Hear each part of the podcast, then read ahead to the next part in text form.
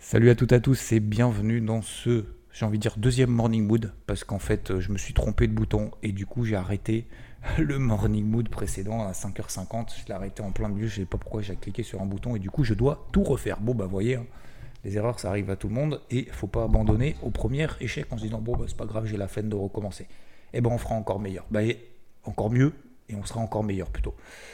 J'espère que vous avez passé un excellent week-end.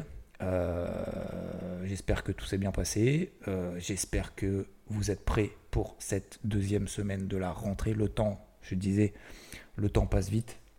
Le temps va passer vite jusqu'en 2024. Il faut continuer à charbonner. D'accord? Les jours passent. On a tous 24 heures dans une journée.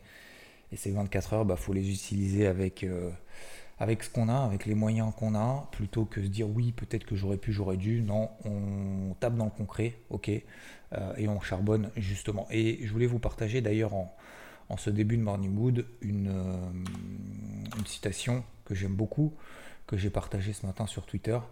Euh, parce qu'on oublie souvent finalement ce qu'on a et on veut toujours ce qu'on n'a pas. Et on essaye de se projeter en disant j'aimerais bien, j'aurais aimé, etc. Mais non, en fait, peut-être que le bonheur, c'est de continuer à désirer ce que l'on possède.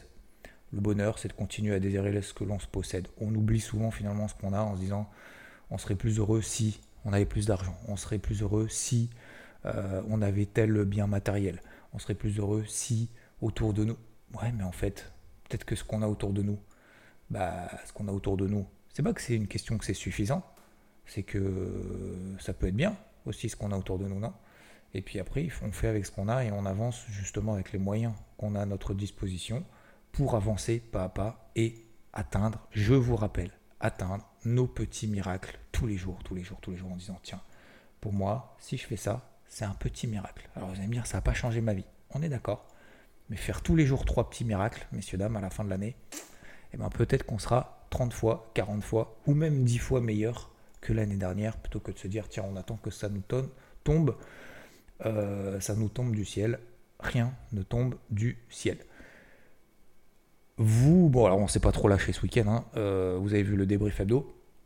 Euh, les marchés sont un peu neutralisés. Je vais vous parler d'ailleurs d'une réflexion qu'on m'a faite dans le cadre du débrief hebdo, mais je le ferai à la fin, puisque oui, ce morning mood sera parfaitement structuré en commençant par la partie macroéconomie. Alors concernant la partie macroéconomie, vous savez que la semaine dernière, on n'a eu que des chiffres économiques de second plan de second rang. On a eu euh, la croissance en zone euro 0,1% contre 0,3% attendu. La croissance, donc le PIB au Japon 1,2% contre 1,4% attendu.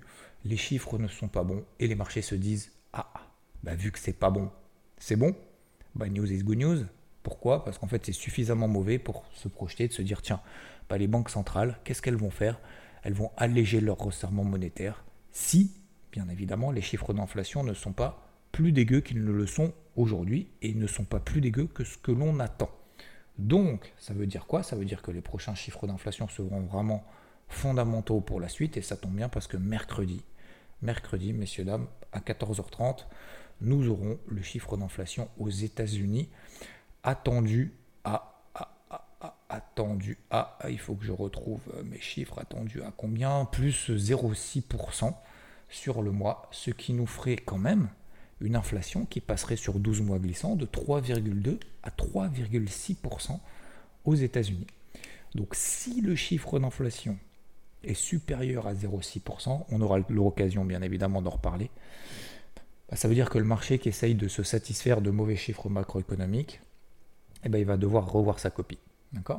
Et à l'inverse, si effectivement les chiffres d'inflation sont meilleurs que ce qu'on attend, bah forcément le marché aura eu raison, entre guillemets, de se dire bah peut-être que la Fed va, euh, baisser ses taux, faire son pivot plus tôt que prévu. Donc aujourd'hui le pivot de la Fed est prévu pour le mois de mai, mais aujourd'hui on a toujours des projections, je vous rappelle que si vous avez vu le débrief hebdo, 40% du marché qui estime que d'ici la fin de l'année, donc en décembre, 40% du marché estime qu'en décembre, bah, il y aura quand même une nouvelle hausse de taux de la Fed. Hein. Bah oui, parce que la Fed s'est projetée avec des taux d'ici la fin de l'année autour de 5,6%. Aujourd'hui, on est à 5,5%. Donc, euh, c'est quand même pas impossible qu'il y ait une nouvelle hausse des taux. Mais le marché aujourd'hui ne l'entend pas de cette oreille, même si on a quand même un beau raffermissement du dollar américain qui est sur ses plus hauts annuels. On a un taux à 10 ans aux États-Unis qui est à 4,30%. au plus haut de l'année. Le plus haut de l'année, c'était avant le mois d'août, c'était à 4,0%, on va dire, on va arrondir, 4,10%. Ça, c'était au mois de mars. Après, ça a baissé un peu, mais pas suffisamment en fait pour détendre le marché. Et là, on est à nouveau en fait sur les plus hauts annuels. Donc, euh, donc ouais, pour le moment, le marché n'est pas tendu, mais il est méfiant. Le marché est méfiant et c'est la raison pour laquelle ben, on a finalement des indices qui n'ont pas fait grand-chose la semaine dernière. C'est pas que c'est pas très intéressant, mais en fait, on est dans un range et souvenez-vous ce que je suis en train de dire là, parce que ça va nous servir justement avec le message que j'ai reçu ce, euh, week-end, justement suite au débrief d'eau, et c'est assez intéressant euh, de rebondir dessus, parce qu'il y a certaines personnes en fait qui pensent que les marchés, c'est euh, les marchés, c'est bah, soit ça va monter, soit ça va baisser, mais il faut avoir un avis tranché tout de suite. Et je pense pas que ce soit forcément le cas et que ce soit bien d'être sûr finalement. je ne vais pas dire sûr de soi, mais d'avoir toujours le besoin en fait d'avoir raison, tout simplement. Donc voilà concernant la partie euh, macroéconomique. Je ne vais pas faire beaucoup plus long euh, ce matin. Euh, je ne vais pas trop vous saouler avec ça. On fera un live ce matin sur IVT pour revoir un peu tout ça. Mais globalement, voilà, vous comprenez le contexte. On a des chiffres qui sont pas bons, mais des marchés finalement qui résistent par anticipation de politique monétaire de banque centrale qui seront plus faibles, enfin plus, plus, plus allégées plus, qui allégeront plus comme certains pays émergents l'ont fait. Hein. Certains pays émergents commencent justement à baisser leur, à baisser leur, euh, leur taux directeur. Alors ils ont des taux directeurs euh, à 9-10%. Vous allez me dire, euh, ça change pas grand-chose. Hein. vous avez vu, il y a trois quarts de, de, points de baisse des taux ici là. Mais, mais ça montre aussi que ça commence, des taux à 10%, ça commence à peser sur l'économie. Du coup, ça fait baisser la devise parce que du coup, il y a des allègements de politique monétaire. Et le fait que ça baisse leur devise par rapport au dollar qui est très fort, on l'a vu juste avant, bah du coup, euh, les entreprises exportatrices, bah, ça ramasse, hein. ça ramasse. Hein. Donc, euh, donc voilà. C'est. Faut, il faut euh, effectivement comprendre qu'aujourd'hui, le marché est en mode pause parce qu'il a besoin d'éléments supplémentaires, donc il essaye de se projeter. Deuxième chose, d'un point de vue technique, donc, toujours des gros ranges, CAC, DAX, euh, entre 7100 et 7004, je vous la fais courte, je suis vendeur toujours autour des, alors 7004 un peu en dessous, 7360 pour être précis. On a tenu les 7100, on n'est pas passé en dessous, pour le moment on est dans des gros ranges, la stratégie c'est de vendre sur rebond. Même chose sur le CAC, euh, sur le DAX, euh, sur les 16000, 16002, 16004. Même chose sur l'Eurostox, surtout, c'est de ne pas vendre, et comme je l'ai répété cette semaine sur IVT, quasiment toutes les semaines, tous les débuts de semaine, tous les débuts de journée, je disais, je ne vends pas les supports en swing, ce n'est pas le timing, je ne vends pas les supports.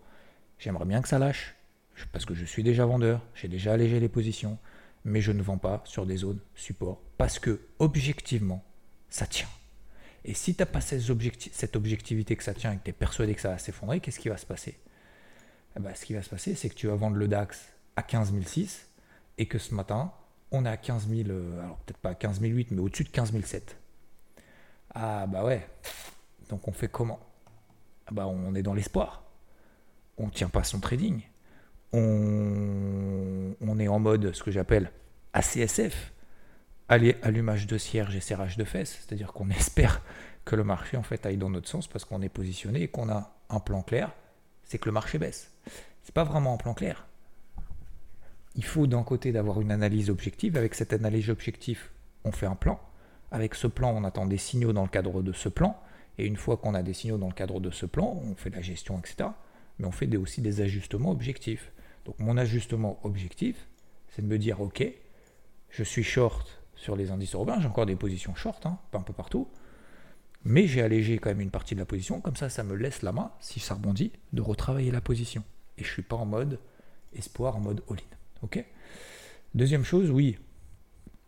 Alors les indices américains, je ne vais pas dire que c'est plus difficile, mais ils surperforment. Donc ils montent plus vite et ils baissent moins vite que les indices européens. Donc euh, je suis toujours short, hein. d'ailleurs j'ai des positions sur le, sur le Dow Jones, etc. Mais, euh, mais ça n'accélère pas. Donc euh, bah, je vais vendre sur rebond, mais ça ne sera pas en fait mes indices prioritaires, sauf si mercredi, analyse objective. Si mercredi on a une inflation pire que ce qu'on attend, donc plus forte que les 0,6%, bah, probablement ça va plomber plus les indices américains que les indices européens. Donc peut-être qu'à ce moment-là, les indices américains seront plus faibles qu'en Europe. Euh, on a. Euh, alors, je vais pas vous donner les polarités parce que je vais les travailler ce matin. J'en ai pas vraiment de polarité. Euh, j'ai plus en fait des niveaux d'intervention sur des zones horaires. Donc, ça, je vous les partagerai éventuellement demain matin. Il faut que je regarde un petit peu de manière un petit peu plus précise. Mais vous savez que le lundi matin, moi, je suis pas adepte de me dire je vais faire ci, je vais faire ça, tac, tac, tac, tac, tac. Je vais laisser respirer le marché. Je vais un petit peu prendre la température. Une fois que je prends la température, j'agirai en fonction, sachant que j'ai déjà des positions. Donc, j'ai pas envie de me surexposer. Et en parlant de position que j'ai, le Nikkei, voilà, je prends 400 points quasiment ce matin. Euh, je prends 400 points d'ailleurs, quasiment à l'instant, à 380 sur le sur le sur le Nikkei. 32 008, ok, on a 32 004 quasiment sur le Nikkei. J'ai vendu le Nikkei au range. On a eu un beau signal il y a deux jours, enfin il y a deux jours, il y a deux séances, du coup c'était jeudi. Euh, on a eu un beau signal euh, jeudi et donc j'ai pris de position à la vente là-dessus. J'ai même renforcé la position justement dans la nuit. On avait une zone à 32 800 qui était intéressante et pour le moment je vise toujours grosso modo entre 31 700 et 31 000 hein, pour simplifier au maximum. C'est justement le bas de ce canal baissier tout simplement. Je fais simple. Vous voyez que le Nikkei moins 1%. On regarde également le HSI, l'indice Hang Seng en Chine. Eh ben, on est toujours dans une dynamique baissière. On est sur les plus bas de l'année. On est sur les plus bas de l'année à quoi? 100 points près, 200 points près. Donc c'est pas grand chose. On est à 17 900 points. Et vous voyez qu'on a toujours cette pression baissière, notamment là-bas. Alors la Chine, bah, je vous en ai parlé euh, sur Twitter, je vous en ai parlé ce week-end également dans le débrief hebdo. Vous voyez que, on en a parlé d'ailleurs dans le Morning Moon aussi également, euh, que la situation est quand même assez tendue là-bas, que c'est en train de se dégrader, qu'ils sont un petit peu en, panique, qu'ils sont en train d'interdire les iPhones, les machins. Peut-être qu'il y a une guerre commerciale qui va commencer à se mettre en place. Bref, euh, c'est pas joli. Alors c'est pas catastrophique, mais c'est pas joli quand même. Donc voilà, toujours à la vente sur le Nikkei également. Donc vous voyez que j'ai des positions qui courent euh, suite à des décisions que j'ai prises la semaine passée ou la semaine d'avant. Mais garder cette objectivité justement de voir que le marché tient et relativement solide, c'est vraiment quelque chose de fondamental. Bref, je termine avec l'or, donc toujours en position à l'achat là-dessus. Je le travaille en fait. Dès que ça se replie, je le retravaille à l'achat. Voilà, on est sur les 1920. Alors, c'est pas une grosse zone d'achat. Hein. La grosse zone d'achat, c'est 1900. Mais 1920, moi, ça m'intéresse. On est sur la MM20 daily, ça tient. Ça a fonctionné à chaque fois de payer, d'alléger, de pro-payer quand ça baisse, de ralléger. Ben, on est dans un range depuis mi-juin, entre 1900 et 1970, c'est même début juin. On est à 1970, mi-juin on est à 1900, depuis trois mois. Donc j'achète quand c'est en bas, je rallège quand c'est et si ça explose, bah, j'aurais fait tellement de perfs justement pendant cette période un peu que tout le monde considère comme pourrie, où il n'y a rien à faire, bah, justement comme très intéressante pour continuer à accumuler de la performance et prendre beaucoup d'avance. Et donc, euh, donc voilà. Euh, je, continue, euh, je continue sur les cours de l'or de cette manière-là. Et concernant les cryptos, comme je vous l'ai dit, moi je suis très très méfiant là-dessus. J'ai allégé même avant le week-end parce que je vois qu'il n'y a plus de jus et j'ai l'impression, je sais pas si c'est une impression, c'est un avis, c'est un sentiment, j'en sais rien, mais je vous le dis, par rapport à ce que je vois, un, d'un point de vue objectif, il n'y a, pas de, a pas de jus. Dès que ça rebondit, deuxièmement, dès que ça rebondit, même sur les altcoins, ça rebaisse direct. Donc, je préfère avoir une gestion sereine. J'ai allégé le plus que, que, que ce que je pouvais. J'ai encore des positions, bien évidemment, notamment sur la gestion active. En terme, j'en parle pas. Mais euh, mais on voit euh, l'Ether qui est à 1600, euh, le Bitcoin qui est sous les 26 000, qui a plus vraiment de jus. Alors ça n'empêche pas certains, certains altcoins comme SFP par exemple à bien, bien performer, bien progresser. Mais ça ne m'intéresse pas plus que ça pour le moment de prendre de risques. J'ai super bien exploité le mois de juin. J'ai super bien exploité le mois de juillet, août, où justement j'ai rien fait. J'avais juste allégé en, en attendant un spike. Et eh ben j'ai pas envie de tout remettre en question là sur un mode espoir que le marché tienne et relance tout de suite. On voit très bien que le marché tient, mais ne relance pas. Donc, je préfère gérer mon, exposition et mon cash de cette manière et en récupérer pour garder la main pour la suite. Je rebondis donc. Euh, ce matin, ça va être très simple, hein, très court, vous voyez. Euh, je pourrais vous parler des heures, mais encore une fois, j'essaye de me limiter au maximum. Euh, concernant le pétrole, ça fait un moment qu'on n'en a pas parlé, mais même si j'en ai parlé un petit peu, on est au-dessus des 90 dollars. Pour le moment, on a toujours des réductions de production et on a quand même une demande qui augmente. Donc forcément, réduction de l'offre, augmentation de la demande, bah, les prix du pétrole montent. 90 dollars pour le moment sur le Brent. Euh, je vous rappelle qu'il y a une grosse invalidation justement de cette tendance baissière de 2023 qui a été 2022-2023 euh, qui a été remise en question depuis qu'on est passé au-dessus de moyenne mobile. Donc on est euh, toujours dans cette dynamique haussière et dans cette pression haussière.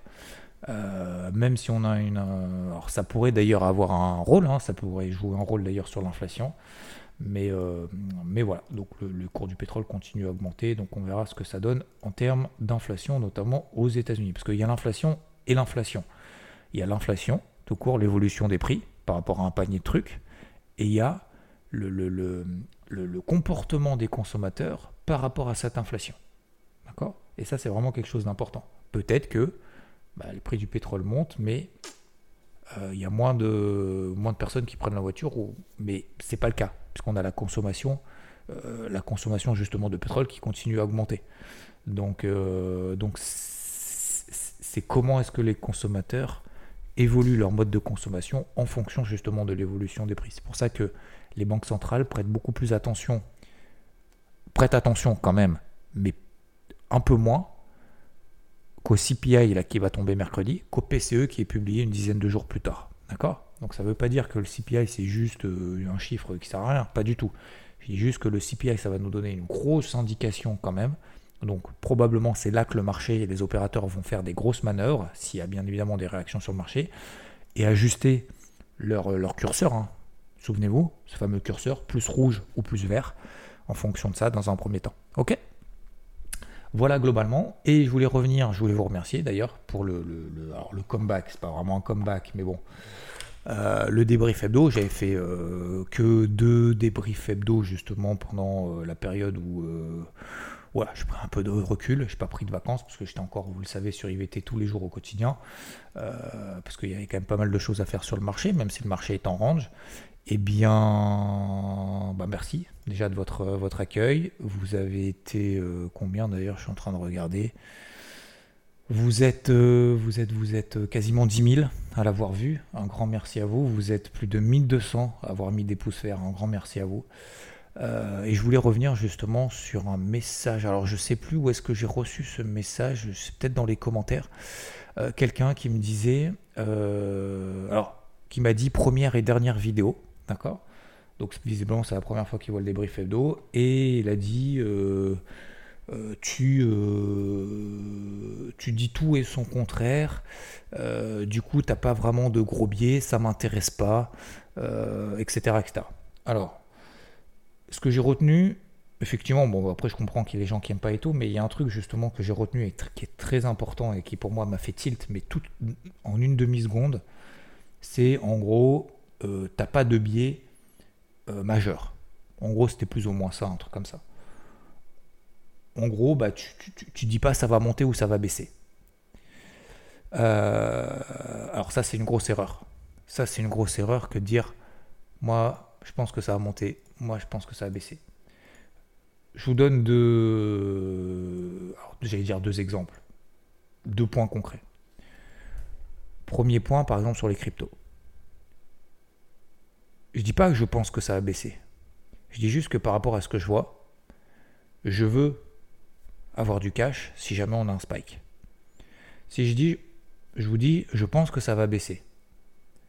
À quoi ça va servir? Vous allez vendre, vous allez, je vais, tout vendre, je vais passer short, euh, je vais acheter plus bas. Qu'est-ce que je vais faire? C'est ça qui est important. Ben, je ne sais pas je pense que ça va baisser. Ok? Donc du coup, on fait quoi? Ça, c'est la différence entre je fais quoi concrètement et ce que je pense du marché. Mon avis, en fait, si vous voulez, j'ai même pas envie de vous le dire sur le marché des cryptos, je vous dis juste que par rapport à ce que je vois, j'estime que les probabilités de spike sont plus importantes que les probabilités que le marché explose. Mais je peux tout à fait me tromper, j'espère que je me trompe. Mais du coup, la question, c'est comment je vais gérer mon exposition? Donc aujourd'hui, mon exposition, vu que la situation semble beaucoup plus tendue aujourd'hui sur le marché des cryptos, je sors mon cash, je repayerai si j'ai un spike plus bas, et en plus de ça, je me suis mis, si vous avez bien écouté le débrief hebdo, des alertes au-dessus de la tête, si jamais le marché repart. Donc qu'est-ce que j'ai fait ce week-end, à votre avis? Alors, Vous le savez si vous faites partie du VT, mais je vous le dis ici. Ben, j'ai mis un OC, en ordre encarné, à l'achat, par exemple sur l'Ethereum classique, qui est sur un gros niveau annuel, sur ses plus bas annuels, au-dessus des 15,60, 15,80, pas autour de cette zone-là. Ben, vous avez vu que ce week-end, j'ai bien fait de sortir ma position avant le week-end. On était à 15,60. On a fait 14,60. D'accord? Sur ETC, juste après. On a perdu 7%. Ça, c'est quelque chose de concret, messieurs, dames. C'est que j'ai allégé et je ne vais pas m'en féliciter. J'en parle que maintenant, parce que j'y pense maintenant. Mais je pourrais me féliciter en disant Ah, tiens, t'as vu, euh, j'ai sorti euh, avant qu'on perde 7%, euh, je trouve. Mais en fait, on s'en fout. La question, c'est ce que tu vas faire en fonction du contexte actuel, de la compréhension du contexte. quel plan est-ce que tu vas mettre en place Pourquoi Comment Comment Mais donner un avis juste en disant ça va monter, ça va baisser, bah c'est pas mon déjà c'est pas que c'est pas mon délire, c'est pas mon métier. C'est que pour moi en fait ça sert à rien. Donc les gens effectivement qui font des vidéos qui apprécient en disant là ça va faire ça, là ça va faire ci, ça va monter, ça va baisser et qui finalement dans la prochaine vont vous dire, alors que ce soit vidéo ou Twitter ou peu importe en fait, on s'en fout, mais qui vont vous dire euh, là ça va monter, là sans en faire le suivi, sans expliquer pourquoi, comment, etc. En fait, ça n'a aucune valeur. Je pense que c'est d'ailleurs c'est peut-être même des gens qui interviennent pas sur le marché. Donc aujourd'hui, je préfère vous dire ce que je fais, pourquoi, comment, que ça. Je vous donne un deuxième exemple, un deuxième pas un deuxième exemple, mais voilà deuxième point par rapport justement en disant ouais mais euh, euh, ça n'a aucun intérêt parce que tu dis pas si ça va monter ou si ça va baisser. Alors déjà j'ai pas de boule de cristal. Sur les marchés traditionnels par exemple, si j'ai un avis tranché, d'accord? Alors j'ai un avis tranché puisque je suis vendeur, mais vendeur sur rebond avec une moitié de position. Mais si j'ai pas cette objectivité de voir que le marché tient, que le marché tient des zones support et que même si vous faites partie des acheteurs, vous avez probablement aussi raison, ou on a raison, en fait, tout le monde a raison, parce qu'on est dans des ranges. Si j'ai pas cette objectivité, j'allège pas. Si là, j'allège pas, je revends pas sur des rebonds. Si je revends pas sur des rebonds après avoir allégé en bas, je fais pas de performance. Si je fais pas de performance, eh ben je mange pas à la fin du mois. Donc, gardez cette objectivité en disant ok, je suis vendeur, casquette rouge en Europe, bleu aux États-Unis, donc ça veut dire aussi bien acheteur que vendeur, en voyant très bien que les États-Unis tiennent beaucoup mieux qu'en Europe, et eh ben ça me permet justement de garder la main sur ce, sur ce trading. Et je ne veux pas, au profit de personnes qui ont envie juste d'avoir un, gourou ou d'avoir quelqu'un qui vous dit depuis des années que le marché va baisser ou qui vous dit systématiquement tout et son contraire, justement dans un, dans un message sans en faire le suivi, pour moi en fait ça n'a aucune valeur pour moi, ça m'apporte rien. Par contre, quelqu'un qui me dit, qui m'explique, et je parle aussi de, des personnes qui m'entourent et des gens que je suis également, quelqu'un qui me dit, voilà ce qui se passe, l'analyse, voilà ce que je fais, voilà comment je vais le faire, et ensuite qui va me dire, là je me suis planté, là j'ai eu raison, là je vais faire ci, là je vais faire ça, bah là ça m'intéresse. Ça m'intéresse parce que je peux m'approprier en fait les choses. S'il vous plaît, ne suivez pas bêtement. Faut acheter, faut vendre, non, non, non. Essayez de comprendre le contexte, l'analyser, d'avoir l'objectivité, l'humilité de reconnaître justement qu'on est dans une situation peut-être de merde, excusez-moi du terme, économiquement, mais que les marchés tiennent. Si on n'a pas cette objectivité, on ne se remettra pas en question. Si on ne se remet pas en question, on n'évolue pas. Si on n'évolue pas, eh ben on est déjà mort. Voilà, messieurs, dames, je vous laisse là-dessus je, finis par mort, mais bon, c'est un peu, c'est un peu glauque. Mais, mais euh, non, non, mais sérieusement, ce qui compte, et dans la vie aussi, hein, Pour moi, c'est pareil. Hein. Moi, ce qui compte, vous savez, j'ai couru ce week-end, j'ai fait quasiment 20 bornes. je continue donc l'entraînement le, semi. Bah, l'entraînement, le, semi-marathon. Alors merci d'ailleurs pour votre soutien parce qu'il y a beaucoup de personnes qui m'ont demandé tiens, si tu as besoin d'un coach, si tu as besoin de conseils et tout. Bah, un grand merci. Et oui, j'ai besoin de conseils. Euh, je me suis fait un programme que j'ai envoyé d'ailleurs à quelqu'un qui m'a dit bon, c'est pas mal comme programme. Et du coup, euh, comme je vous l'ai dit, fais-toi d'abord un semi en deux heures et puis après on verra pour une heure et demie. Mais du coup, j'ai deux programmes là pour les, trois ou quatre prochains mois, donc c'est bon. Euh, qu'est-ce que je voulais vous dire? Pourquoi je vous parle de ça? Oui, parce qu'en fait, je fais. Oui, donc j'ai fait, ça y est, j'ai fait le, du fractionné. Putain, j'ai failli clamser, mais bon. Donc ça y est, j'apprends. J'apprends, mais en fait, vous savez, quand le kiné m'a dit, mais en fait, est-ce que vous savez courir? T'as l'impression que tu poses une question en fait à un gamin de deux ans. Enfin, tu sais marcher ou tu sais juste ou tu sais courir ou comment ça comment ça se passe? Bah, je sais pas, tu mets un pied devant l'autre et tu recommences le plus rapidement possible, quoi. En gros, pour moi, c'est ça courir. En fait, pas du tout. Mais du coup, la question c'est quelle action est-ce que tu mets en place pour savoir courir? Donc du coup, bah, je fais avec ce que j'ai. Hein. Donc, euh, donc voilà, bah, j'en chie. Je suis peut-être tout seul le matin en train de courir tout seul le soir. Bah, en fait, je m'en fous parce que progressivement, bah, j'avance sur mes objectifs. Voilà. Je suis au practice au golf parce que j'ai une compète, je crois, dans trois semaines d'ailleurs, euh, même s'il fait très très chaud. Bref, tout ça pour dire que voilà, je m'entraîne, je m'entraîne, je m'entraîne euh, en, fonction, de ce que je fais, mais avec des actions concrètes. Voilà, c'est pas juste t'es nul ou t'es bon. D'ailleurs, je vous partagerai, ça vous intéresse aussi un peu le, le pourquoi, le comment du, semi. Euh, limite, je voulais faire une, un truc là-dessus, juste spécifique là-dessus, en vous partageant les hauts, les bas, psychologiques, techniques, physiques également. Et je trouve que c'est ça justement qui est, qui est, qui est intéressant. C'est pas juste en fait finalement le résultat. J'ai gagné, j'ai perdu, euh, j'ai fait tant. Ce qui est important en fait, c'est le chemin qu'on a parcouru. Donc voilà, faut qu'on tous ensemble, chacun de notre côté, mais aussi ensemble, si vous le voulez, on, avance chacun vers nos chemins respectifs, on s'inspire et on se tire les uns les autres vers le haut, on se pousse justement à avancer, d'aller faire encore mieux tous les jours. Je pense que c'est beaucoup plus intéressant que simplement euh, d'être un mouton. Donc, on fait avec ce qu'on a. Et n'oublions pas, et on boucle la boucle, n'oublions pas avec les choses qui nous entourent, parce que finalement, bah, elles se trouvent peut-être déjà autour de nous. Hein. le bonheur se trouve peut-être déjà autour de nous, donc faut pas oublier de le, préserver et de le reconnaître. Je vous souhaite une très belle journée, très bonne semaine. Merci encore à toutes et à tous, et bah, je vous dis à très vite.